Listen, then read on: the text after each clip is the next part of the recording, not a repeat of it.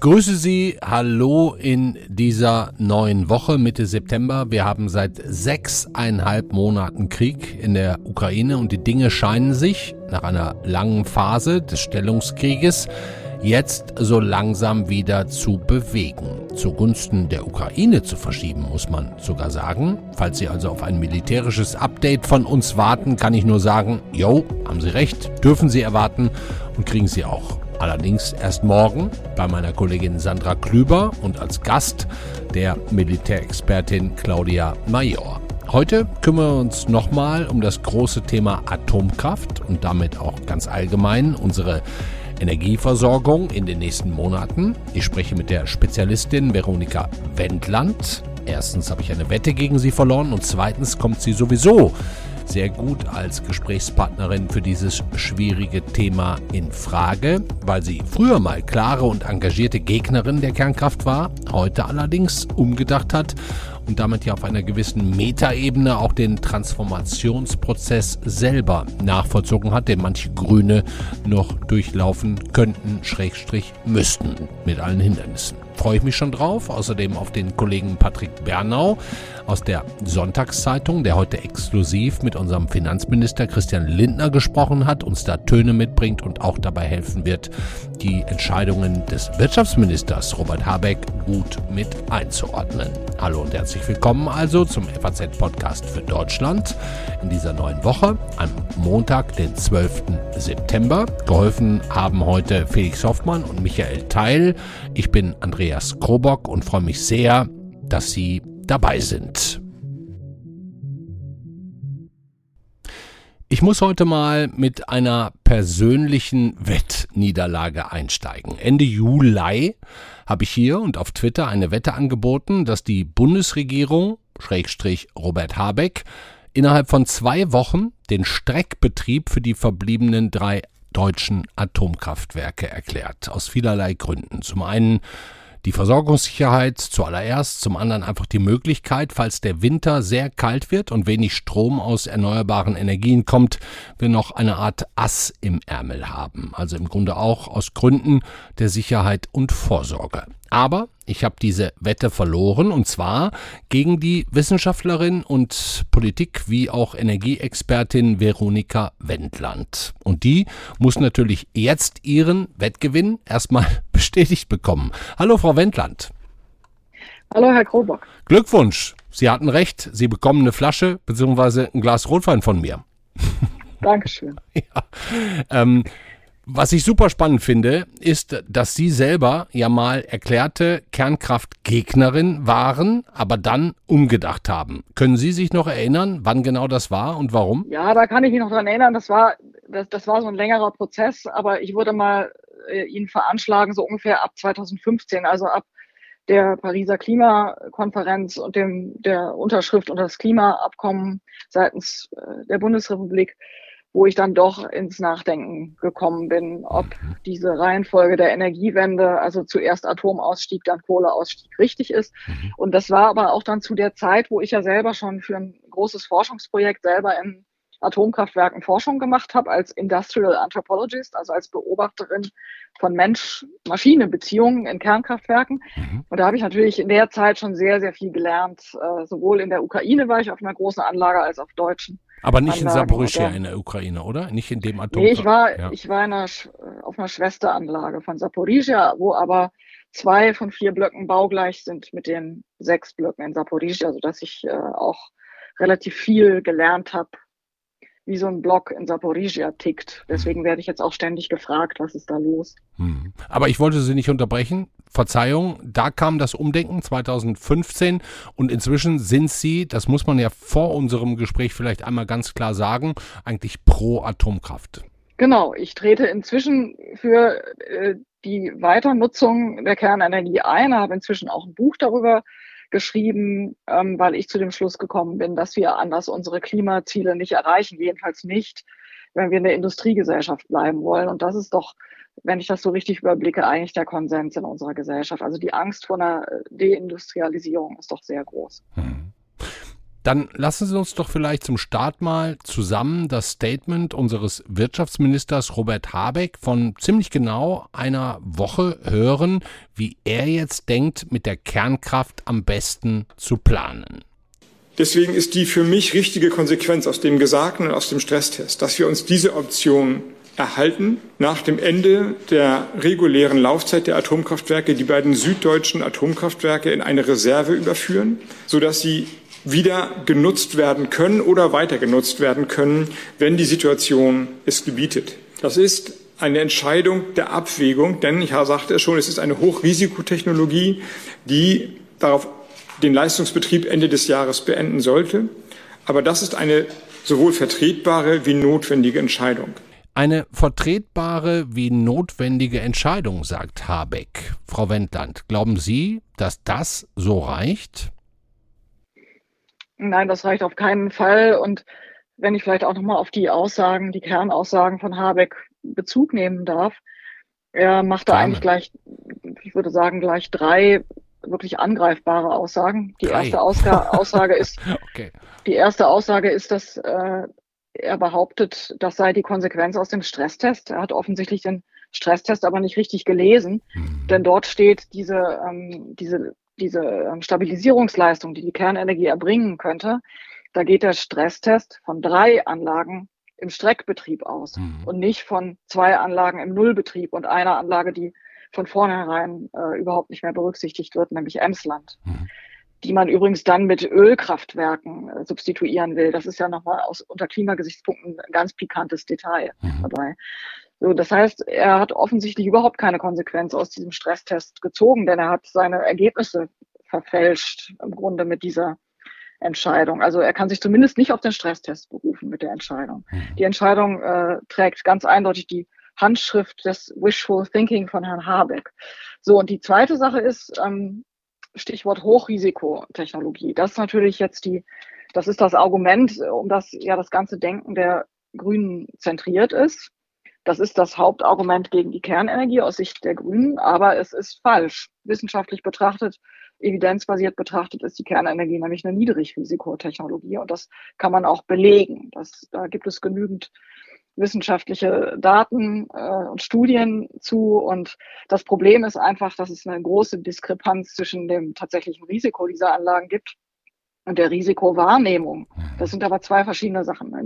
Die Wahrnehmung wird durch die großen kerntechnischen Unfälle ähm, sehr stark beeinflusst, von denen man dann aber auch wieder schauen muss, wie sie denn im Vergleich zum Beispiel zu anderen Technikunfällen äh, in Wirklichkeit aussehen. Und, also das ähm, echte Risiko in Wahrscheinlichkeiten berechnet. Nicht nur, genau, nicht nur was eben, also Angstmachen Risiko, angeht und Überschriften mit Atomunfällen und so weiter.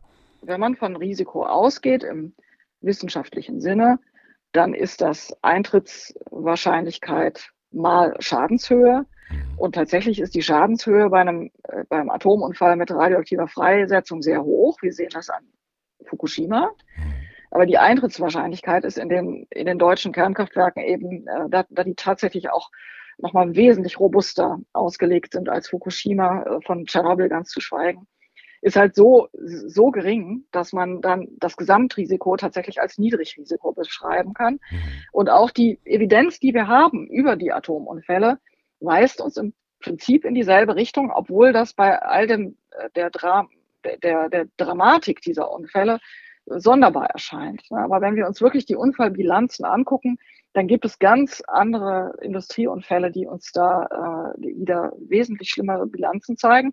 Und wenn dann also das die Konsequenz aus solchen Industrieunfällen sein muss, aus der jeweiligen Technologie auszusteigen, dann müssten wir natürlich auch aus der Luftfahrt aussteigen. Wir müssten aus Talsperrentechnologie aussteigen. Wir müssten aus der Chemieindustrie aussteigen, wegen Bhopal. Ne? Das heißt, das, äh, der, das Argument mit den Unfällen ähm, kann letzten Endes dann die Entscheidung nicht steuern. Hm, das, da, also Ihr erstes Argument war Fehlinterpretation des Stresstestes. Ihr zweites Argument war ähm, Fehlinterpretation der Hochrisikotechnologie. Habe ich das dritte verpasst oder habe ich Sie einfach äh, an der falschen Stelle unterbrochen? Das dritte kommt noch und das betrifft, ähm, Herr Habeck behauptet, er würde den Leistungsbetrieb beenden.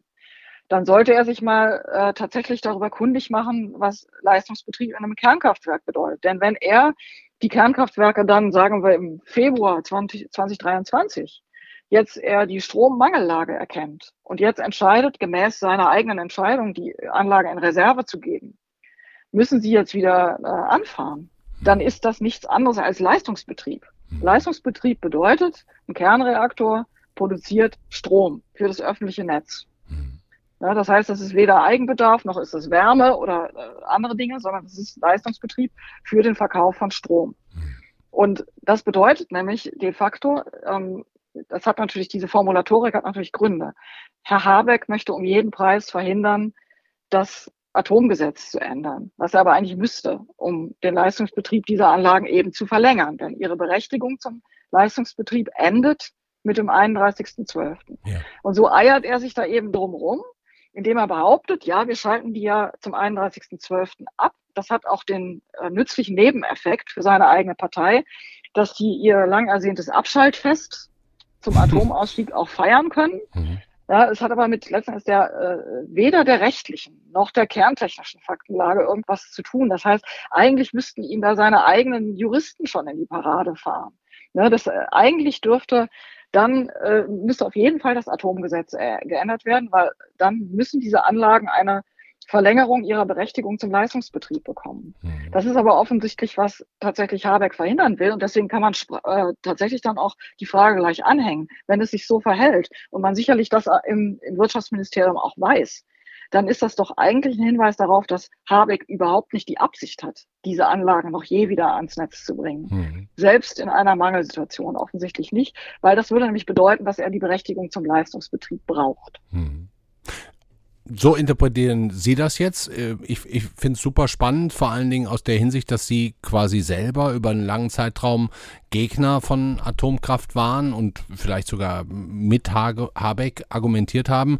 Aber jetzt äh, nehmen Sie quasi seine Argumentation mit drei Argumenten, finde ich, relativ zielsicher auseinander. Ich würde jetzt gerne mal kurz mit Ihnen zusammen Frank Umbach hören. Das ist auch ein Politik- und Energieexperte von der Uni Bonn. Der sagt uns in einem kurzen Ton, wie überhaupt die von Habeck geplante Nutzung der Atomkraftwerke, diese Notfallreserve, vonstatten gehen könnte und dass das gar nicht so einfach ist. Es funktioniert eben nicht so, dass ich dann die Kernkraftwerke nur zu Spitzenzeiten zuschalten kann äh, und dann nach ein paar Stunden sagen, nö, jetzt haben wir wieder genügend Windkraft, jetzt brauchen wir den nicht, die schalten wir dann wieder ab. Das funktioniert so nicht, sondern Kernkraftwerke sind ihre, ihre Stärke sind sozusagen die Bereitstellung der Grundlast und dann müssten sie 24 Stunden entsprechend auch laufen und können dann nicht innerhalb weniger Stunden oder weniger Tage immer wieder rauf und runter gefahren werden. Das kann ich mit Gaskraftwerken machen, das kann ich mit Kohlekraftwerken machen. Die technischen Voraussetzungen und ähm, die personelle Voraussetzungen äh, sind in diesem Notbetrieb und im Streckbetrieb gleich. Ähm, der einzige Unterschied ist, dass kein Strom produziert wird. Das heißt, auch von der finanziellen Seite her müssen alle Vorbereitungen getroffen werden. Die Kosten sind gleich, ohne dass wir aber eine Wirkung, positive Wirkung auf die Preise haben. Frank Umbach, Politik- und Energieexperte. Frau Wendland, ähm, wenn man das jetzt alles hört, kann denn Habecks Plan Ihrer Meinung nach trotzdem irgendwie aufgehen oder ist das nur ein Wunschtraum? Ja, wenn wir es jetzt mal von der technischen, also von der reaktorphysikalisch-verfahrenstechnischen Seite her betrachten, ist die Vorstellung von Herrn Habeck, man könne sowas dann schnell entscheiden. Ne? Also die Mangellage zeichnet sich ab. Ja. Und dann wird die Anlage ans Netz genommen. Da haben inzwischen auch die Betreiber, zumindest die Preußen Elektra hat da schon abgewinkt und die hat eben, äh, anders als die Grünen das vielleicht verdächtigen, da wirklich nicht nur pekuniäre Gründe, sondern tatsächlich auch verfahrenstechnische Gründe. Dafür muss man aber ein bisschen ausholen, mhm. ähm, was tatsächlich die Frage angeht, wie man ein Kernkraftwerk anfährt, und zwar vor allen Dingen, wie man das macht, wenn dieses, äh, wenn dieser Reaktorkern eigentlich ein Streckbetriebskern ist. Das heißt, eigentlich am Ende des natürlichen Reaktorzyklus ist. Und das hat dann eigentlich ähm, einige reaktorphysikalische Besonderheiten, die es besonders schwer machen, dann aus dem kalten Stillstand wieder anzufahren. Das hat das wiederum hat damit zu tun, dass die Anlagen äh, für den kalten Stillstand aufboriert werden müssen. Das bedeutet, da wird Bohrsäure in den Primärkreislauf eingespeist, Aha. um sie sicher unterkritisch zu halten. Das ist eine Sicherheitsvorkehrung. Ja. Die ist auch vorgeschrieben. Die kann man nicht ändern. Und dann muss man eben, wenn man dann die Anlage wieder in Betrieb nimmt, muss man die Bohrkonzentration so weit verdünnen. Das macht man durch Wasseraustausch im Primärkreis, indem man an einer äh, Seite praktisch entnimmt man eine, eine Austauschrate, führt die über die Kühlmittelreinigung, verdampft die da, trennt Bohr von von, äh, von Wasser und auf der anderen Seite speist man reines Dionat, also äh, destilliertes Wasser wieder ein. So muss man sich das vorstellen. Auf diese Weise verdünnt sich die Bohrkonzentration im Primärkreislauf so ganz allmählich. Mhm. Was bedeutet, was muss ewig und ewig also manche Fachleute, die ich gefragt habe, haben gesagt, na ja, das äh, ist die Austausch gerade teilweise da bis zu 20.000 Tonnen Wasser, die man da im Kreis fahren muss, bis man dieses Bohr da raus hat. Ne? Das heißt, dass, dass, äh, das würde im günstigsten Falle äh, einen ganzen Tag lang dauern, im ungünstigeren 13 Tage, ne? Okay. je nachdem, wie die Konzentration aussieht. Ja. Und normalerweise ist es so, da normalerweise in einem normalen neu beladenen Reaktor, da dauert das Entpurieren sechs Stunden. Daran kann man schon sehen, wie, der, wie da die Dimensionen sind. Und das ist einer der Gründe, warum die Betreiber gesagt haben, erstens haben wir noch nie ein Kraftwerk mit einem Streck, Streckbetriebskern aus kaltem Zustand angefahren. Die gehen nämlich immer direkt aus dem normalen Leistungsbetrieb in den Streckbetrieb über. Das heißt, ja. die laufende Anlage geht in den Streckbetrieb, nicht ja. erst abschalten und dann wieder hoch. Ne? Okay. Das ist der eigentliche Grund. Das heißt, das, was Herr Umbach meint, die Anlage könne nicht ständig nach Bedarf äh, an- und Auf abgeschaltet werden, wie so, ein, wie so ein Gaspieker. Das geht ein bisschen an der Sache vorbei, weil das hat äh, Habeck auch gar nicht behauptet. Habeck hat behauptet, die Anlage ginge dann eben bei Bedarf, äh, wurde die dann angeschaltet und dann liefe sie halt weiter bis dieser Bedarf ähm, dann wieder beendet sei. Man könnte diese Anlagen in einem Zustand versetzen, nämlich sogar durch äh, eben tatsächlich durch Neuordern von Brennelementen, die sie hervorragend befähigen würden, all diese Sicherungs- und Stabilisierungsaufgaben durchzuführen, die Herr Habeck sie aber nicht machen lassen möchte, mhm. weil er dann nämlich eine Laufzeitverlängerung bräuchte. Mhm. Und so ist es dann im Endeffekt so, dass Herr Habeck den Anlagen solche unerfüllbaren und auch wirklich unsinnigen Bedingungen stellt. Da sind ja noch Auflagen mit Bundestag muss vorher entscheiden und alle möglichen Sachen. Ja, also äh, äh also Sie Grunde glauben im Grunde im Klartext, dass das, was Habeck jetzt gesagt hat, in der Realität gar nicht umsetzbar ist. Äh, also der generelle Befund ist, Habeck stellt den Kernkraftwerken solch unerfüllbare Bedingungen hin, dass sie dann abwinken müssen, aber das hat den Vorteil für Habeck, dass er nach außen hin sagen kann, er hätte ja alles getan und alles gewollt. Richtig. Und den schwarzen Peter kann er dann zu den Betreibern abschieben. Die hätten ja nicht gewollt. Mhm. Na, das ist also eigentlich das, was man im Geschäfts, in der Geschäftswelt ein unanständiges Angebot nennt. Also ein Angebot, was der Gegner ablehnen muss, aber ähm, der Gegner, äh, das, der Gegenpart hat eben den äh, schwarzen Peter dann bei sich liegen oder die Schuld bei sich liegen. Und das finde ich, äh, wirft insgesamt ein äh, sehr, sehr schlechtes Licht auf diese, auch auf die Art und Weise des Zusammen Zustandekommens äh, die, dieser Entscheidung von Habeck. Da hat er offensichtlich keine kerntechnischen Fachleute, keine Verfahrenstechniker äh, befragt. Die hätten ihm sofort davon abgeraten. Hm. Und da ist doch die Gesamtnote doch insgesamt ungenügend, würde ich sagen.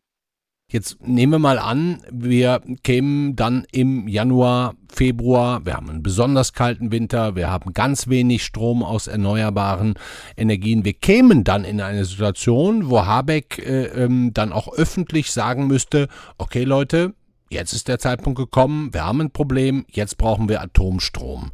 Ähm, würde das dann schnell funktionieren? Zumindest ein, eine Betreiberfirma, nämlich die Preußen Elektra, die Betreiberin von äh, ISA 2, hat bereits abgelehnt.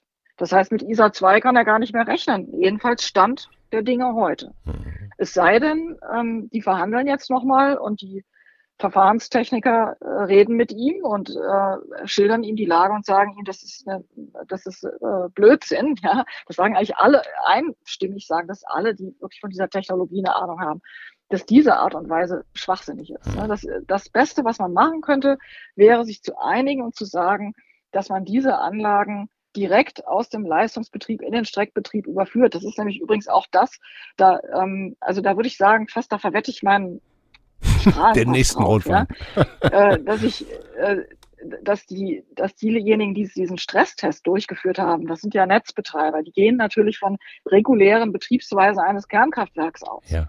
Und die reguläre Streckbetriebsweise eines Kernkraftwerks ist, dass direkt im Anschluss an den, an den, äh, ans Ende des natürlichen Reaktorzyklus dieser Streckbetrieb drangehängt wird. Das ja. heißt, die Anlage bleibt einfach am Netz. Also man, man merkt da gar nichts von. Die bleibt ja. erstmal auf 100 Prozent Reaktorleistung und dann sinkt das so allmählich, allmählich ab. Jeden, jeden Tag so ein ganz kleiner Anteil.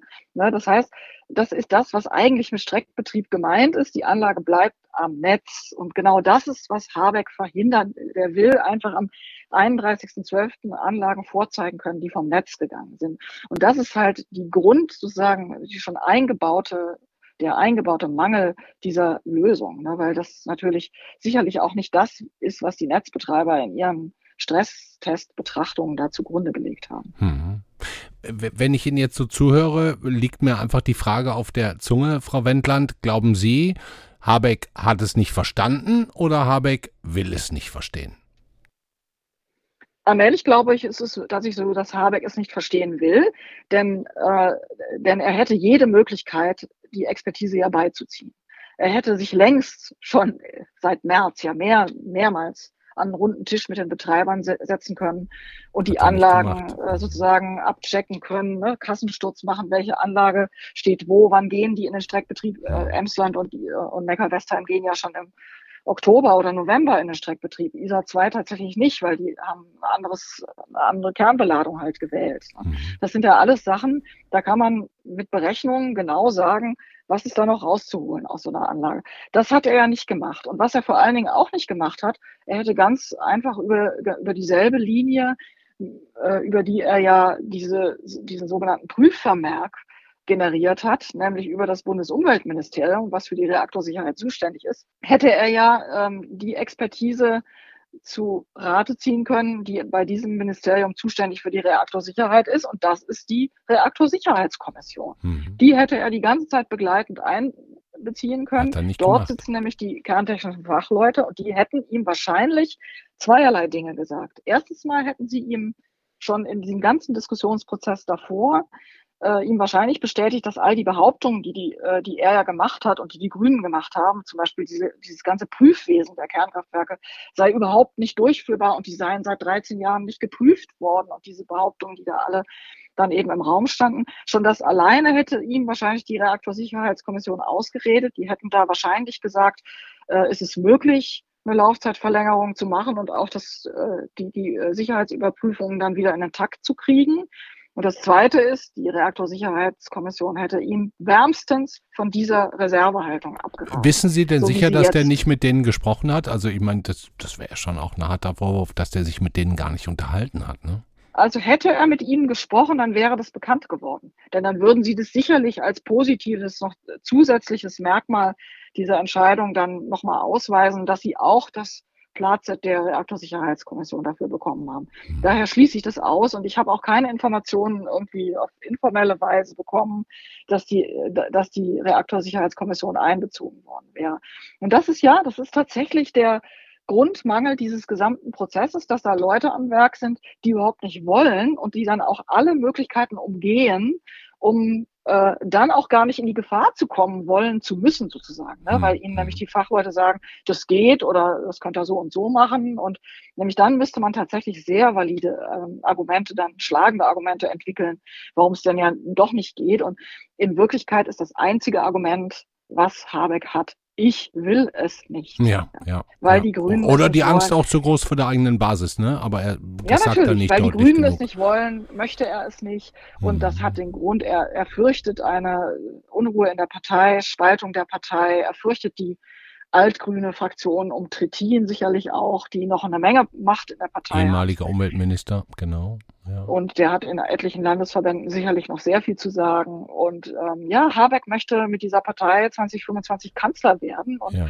dieses, äh, diesen Projekt möchte er nicht, äh, dieses Projekt möchte er nicht gefährden, äh, indem er jetzt vielleicht die Raison der Versorgungssicherheit und auch übrigens der Klimasicherheit voranstellen. Ne? Denn was da, da tatsächlich jetzt ja abläuft, ist ja alles andere als Klimaschutz. Ne? Also da werden ja Kohlekraftwerke Kohle, aus der ja. Reserve geholt, ja. Ölkraft als Ersatz für Emsland. Ne? Also das ist ja im Hinblick auf ein Klimaziel, ist es ja eine verheerende Botschaft. Aber er ist bereit, selbst das Klimaziel dafür zu opfern. Ne? Also das ist insgesamt, wenn man das, äh, so eine Gesamtbetrachtung jetzt macht, ist es doch eine sehr machiavellistische Entscheidung. Hm starke Worte von Ihnen, Frau Wendland. Ich traue mich fast gar nicht, noch die letzte Frage zu stellen, dass wir ja im Grunde jetzt die Grundidee verfolgen müssen, uns in Deutschland als gefühlt einziges Land auf der Welt aus dem Atomstrom definitiv zurückzuziehen, aus der Eigenproduktion zumindest. Aber dafür, wenn zum Beispiel die Franzosen wieder in der Lage dazu sind, die haben ja gerade große Probleme,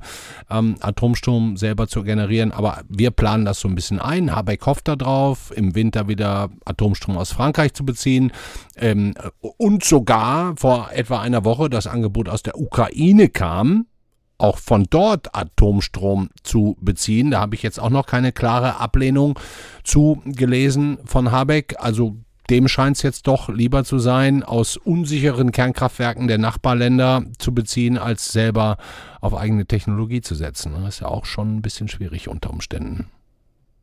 Ja, daran merkt man natürlich auch nochmal die ganze letzten Endes doch Heuchelei dieser, äh, dieses ganzen Verhaltens. Auch die, man merkt letzten Endes auch die ganze, ja, äh, letzten Endes die Falschheit dieser Entscheidung dieses Atomausstiegs Deutschlands. Ne? Ein Land, was mitten in Europa liegt, auch Durchleitungsland für alle möglichen Strommengen ist. Ne? Mhm. Ähm, äh, das schon 2011, also Holter die Polter aus der Kernenergie ausgestiegen ist, äh, von einem Tag auf den anderen acht Kernkraftwerke vom Netz genommen hat, mhm. ne, ohne jede Absprache mit den Europäern. Also diese gleichzeitige Dreistigkeit dann auch aber immer wieder auf Verbundkräfte zu zählen und mhm. darauf zu zählen, dass andere es dann tun und andere es produzieren und andere entsprechend auch den Atommüll dann wegräumen, der ja aus ihren Kernkraftwerken dann entsteht, während die Deutschen diesen Atomstrom womöglich importieren. Ne, das, ist, das zeigt eben meiner Meinung nach diese ganze Undurchdachtheit und äh, letzten Endes auch tatsächlich Doppelzüngigkeit dieses ganzen Vorhabens. Und natürlich wird das so sein. Wir werden Atomstrom in unserem Netz haben und selber stillgelegte Kernkraftwerke haben, obwohl die ganze Welt nur noch die, äh, eigentlich den Kopf schüttelt und auch sagt, auch mit Blick auf die Reaktorsicherheit dieser deutschen Anlagen, die da tatsächlich eigentlich nach wie vor als vorbildlich gelten, ähm, ausgerechnet diese Anlagen abzuschalten, das, das findet keinerlei Verständnis mehr äh, in unseren Nachbarländern und das haben die uns inzwischen ja auch relativ deutlich klar gemacht. Dass also äh, die, die Geduld äh, oder diese, diese Geduldsreserve Deutschland an den eigenen Kapazitäten teilhaben zu lassen, wenn Deutschland danach ruft, aber dann letzten Endes, wenn Deutschland in der Lage ist, auch zu diesem Gemeinschaftswerk beizutragen, es dann nicht tut, das erzeugt schon sehr viel Unwille bei unseren europäischen Nachbarn. Veronika Wendland, vielen Dank schon mal bis hierhin für das wirklich spannende Gespräch und die sehr klaren Worte von Ihnen. Ich muss jetzt einmal abschließend noch wissen äh, von Ihnen, glauben Sie daran, dass sich diese Habeck-Position und damit ja auch in gewisser Weise die Position der Ampelregierung nochmal ändert in den nächsten Wochen? Oder ist das jetzt das letzte Wort? Also ändern würde sich vielleicht noch unter der reinen Last der Machtverhältnisse. Also wenn zum Beispiel die FDP sagen würde, sie macht das nicht mit. Mhm. Aber ich glaube kaum, dass die FDP die Koalition wegen sowas platzen lässt. Ändern könnte es sich auch unter der ähm, unter dem Impact äh, eines disruptiven Ereignisses. Ne? Also wenn wir wirklich eine Strommangellage bekommen, dann äh, könnte tatsächlich die Regierung auch richtig in Schwierigkeiten bekommen, mhm. kommen. Aber ich nehme mal an, die tun jetzt sehr viel, um das nicht so weit kommen zu lassen. Und sie tun das natürlich fossil. Das sieht man an der ganzen Strategie. Ne? Sie stopfen diese Löcher mit Kohle und Gas und Öl. Und sie rechnen sich auch darin relativ zynisch tatsächlich offensichtlich aus, dass äh, wenn, sie, wenn ihnen die Klimabewegung aufs Dach steigt, dass sie das weniger gefährdet, als wenn sie eine Demo von 300.000 Gelbwesten vom Bundeskanzleramt stehen haben. Was ihnen nämlich auch passieren könnte, ne? wenn wenn es tatsächlich zu Versorgungsengpässen kommt. Und ähm, die, das würde sie tatsächlich aus dem Amt fegen können, dass die Klimabewegung jetzt sich beschwert. Das ist den Grünen zynischerweise völlig egal, obwohl die Klimabewegung ja recht hat. Andererseits ist die Klimabewegung selbst nicht besser unterwegs. Ne? Sie sind alle stramm antinuklear unterwegs. Das heißt, auch da gab es kein Einsehen, dass diese ähm, Kernkraftwerke eigentlich vor allem mit einem Hauptargument am Netz gehalten werden sollten, nämlich es ist die einzige klimafreundliche Art der Stromerzeugung, die wirklich vollgültig die Kohlekraft ersetzen kann. Das ist nämlich gesicherte Leistung und keine volatile Leistung. Das heißt, das ist die einzige wirkliche echte Konkurrenz für Kohlekraft. Und das wäre Argument genug, um diese Anlagen, um sogar sechs Anlagen am Netz zu lassen oder wieder ans Netz zu bringen und diese, ja, diese Chance, das als Klimastrategie eben auch darzustellen, die haben die Grünen fahren gelassen, weil sie im Endeffekt eben doch ihrer alten Anti-Atom-Tradition treuer sind als der relativ neu erfundenen Klimatradition. Hm. Dankeschön, Veronika Wendland. Gern geschehen.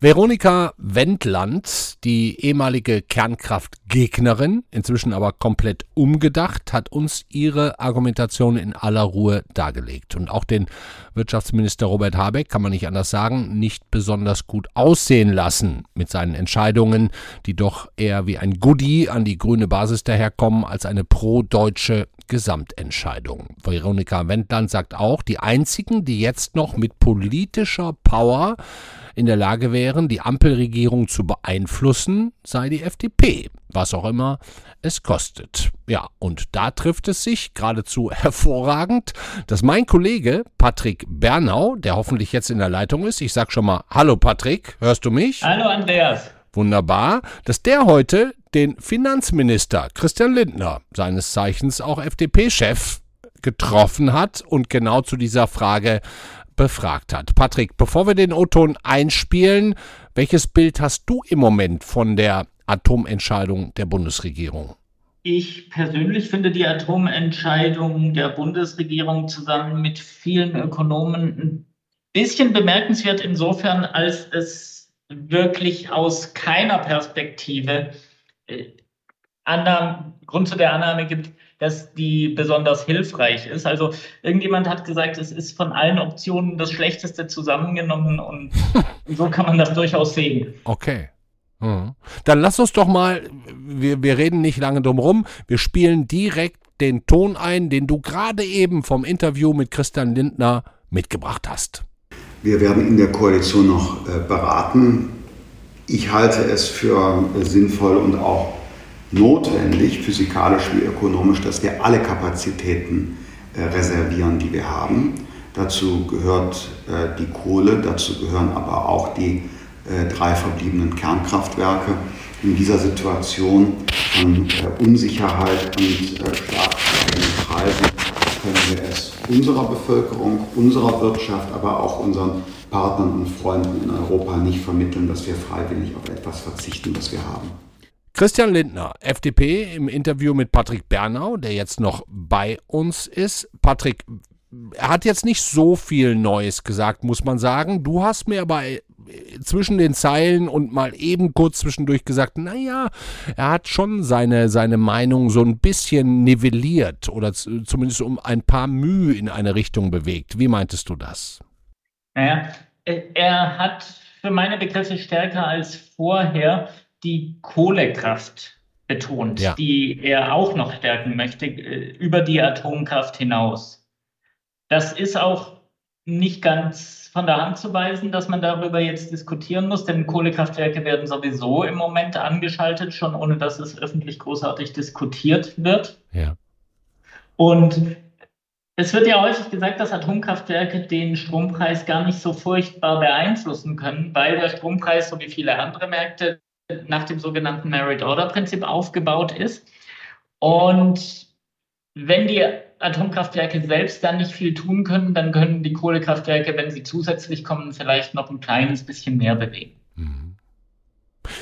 Das Merit-Order-Prinzip, kann ich an der Stelle auch nochmal sagen, liebe Hörerinnen und Hörer, haben wir in unserer Sendung Freitag vor einer Woche, also heute vor zehn Tagen, exakt und in aller Länge und Breite nochmal erklärt. Da wird Ihnen dann, wenn Sie mögen, das nochmal zu hören, auch ganz schnell klar, wie schnell der höchste Strompreiseinspeiser und damit Anbieter des Tages den Gesamtpreis heben kann. Das ist eine Grundproblematik. Patrick, auf die will ich jetzt nicht nochmal näher eingehen. Mich würde mehr interessieren, ähm, wie bereit ist denn die FDP und auch Christian Lindner, mir schien das jetzt im Übrigen nicht so, ähm, da mit den Grünen und auch mit der SPD nochmal in den Streit zu gehen, was, was äh, Atomkraft in diesem Winter, ich meine, wann wird's kalt, Januar, Februar, ähm, was das dann angeht. Was ist dein Eindruck?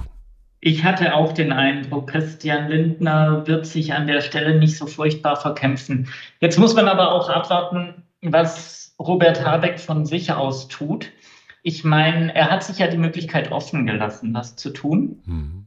Und Jetzt wissen wir alle, demnächst stehen die Landtagswahlen in Niedersachsen an. Da ist die Atomkraft ein hoch umstrittenes Thema, nicht zuletzt, weil Gorleben in Niedersachsen ist. Ja. Entsprechend sind auch gerade die niedersächsischen Grünen äh, einige der größten Gegner der Atomkraft. Mhm.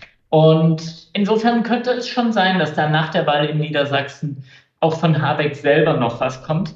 Mhm. Und wenn das so ist, dann kann es sein, dass uns die Atomdebatte auch noch über ein paar Wochen und Monate begleitet, denn dann würden die Atomkraftwerke ja Ende des Jahres nicht zwangsläufig abgeschaltet, dann wäre es auch leichter, sie äh, gegen später nochmal weiter zu betreiben, zumindest dann die zwei, die möglicherweise weiterlaufen. Mhm. Ich finde es schon ein bisschen krass und äh, ja nicht überraschend, aber doch irgendwie bemerkenswert, dass jetzt irgendwelche Landtagswahlen, seien sie in Niedersachsen oder wo sonst auch immer, ähm, diese Situation der Bundesregierung, unsere gesamtdeutsche Energieversorgungssituation so stark beeinflussen sollen. Ne? Ich meine, wir haben einen Krieg in der Ukraine, der fast vor der Tür ist. Wir haben ein Gasproblem, wir haben ein Stromproblem und jetzt ist eine Landtagswahl plötzlich so wichtig.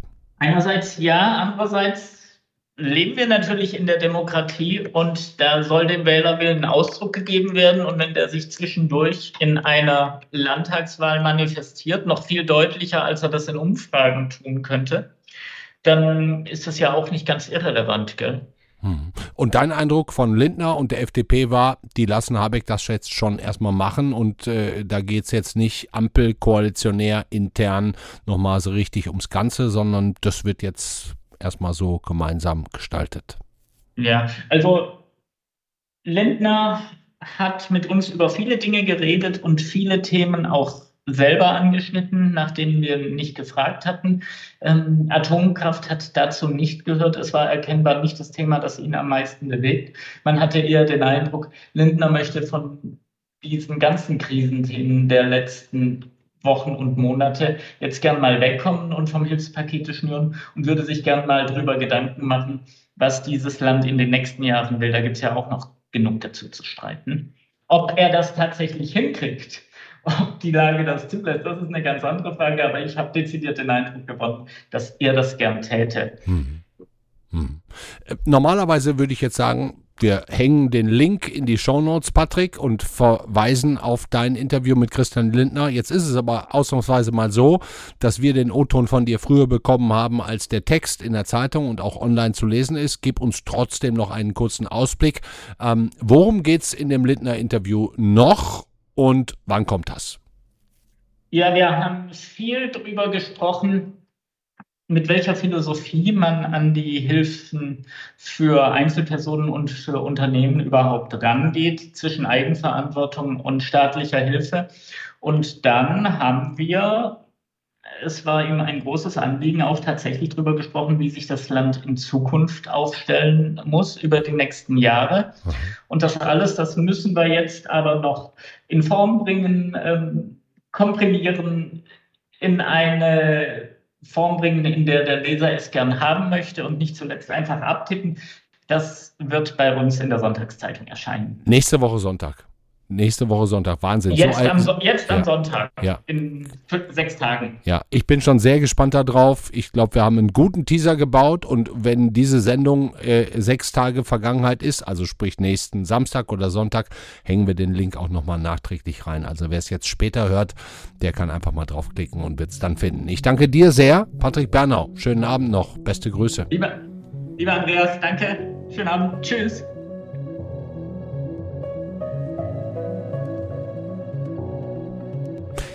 Dankeschön, Patrick Bernau. Auch nochmal an Veronika Wendland, unsere erste Gesprächspartnerin. Tja, machen Sie sich mal Ihr eigenes Bild von dieser ganzen Chose, die wir da energiepolitisch gerade auf dem Tisch liegen haben. Und ja, haben Sie schon Ihre Abschlagsrechnung gesehen? Morgen geht's hier mit der Kollegin Sandra Klüber weiter mit einem militärischen Update aus der Ukraine. Da werden wir Ihnen mit der Militärexpertin Claudia Major einiges nahebringen können, was die Entwicklung angeht, was die ukrainischen kleinen Siege angeht. Und am Mittwoch geht's dann hier mit Katrin Jakob weiter. Und da gucken wir mal auf Gasabschlagsrechnungen. Da gab's ja die verrücktesten Sachen. Der eine oder andere hat eine Verzehnfachung seiner monatlichen Zahlung per Brief bekommen und ja, macht natürlich ein extrem langes Gesicht. Keiner weiß, wie soll ich das machen. Also wenn man von 100 Euro plötzlich auf 1000 Euro kommt, solche Fälle gab es ja, was soll man da tun? Man kann ja schlecht im Jahr 12.000 Euro für Gas bezahlen. Ja, so, das ist hier unser Wochenprogramm. Am Donnerstag dann Kathi Schneider mit einem Blick nach England. Nochmal auf die Royals, auf King Charles, geht mir noch gar nicht so einfach von den Lippen, und aber auch auf die neue, dann englische Regierungschefin. Das war's für heute. Machen Sie es erstmal gut. Schönen Abend wünsche ich Ihnen. Bis bald. Ciao.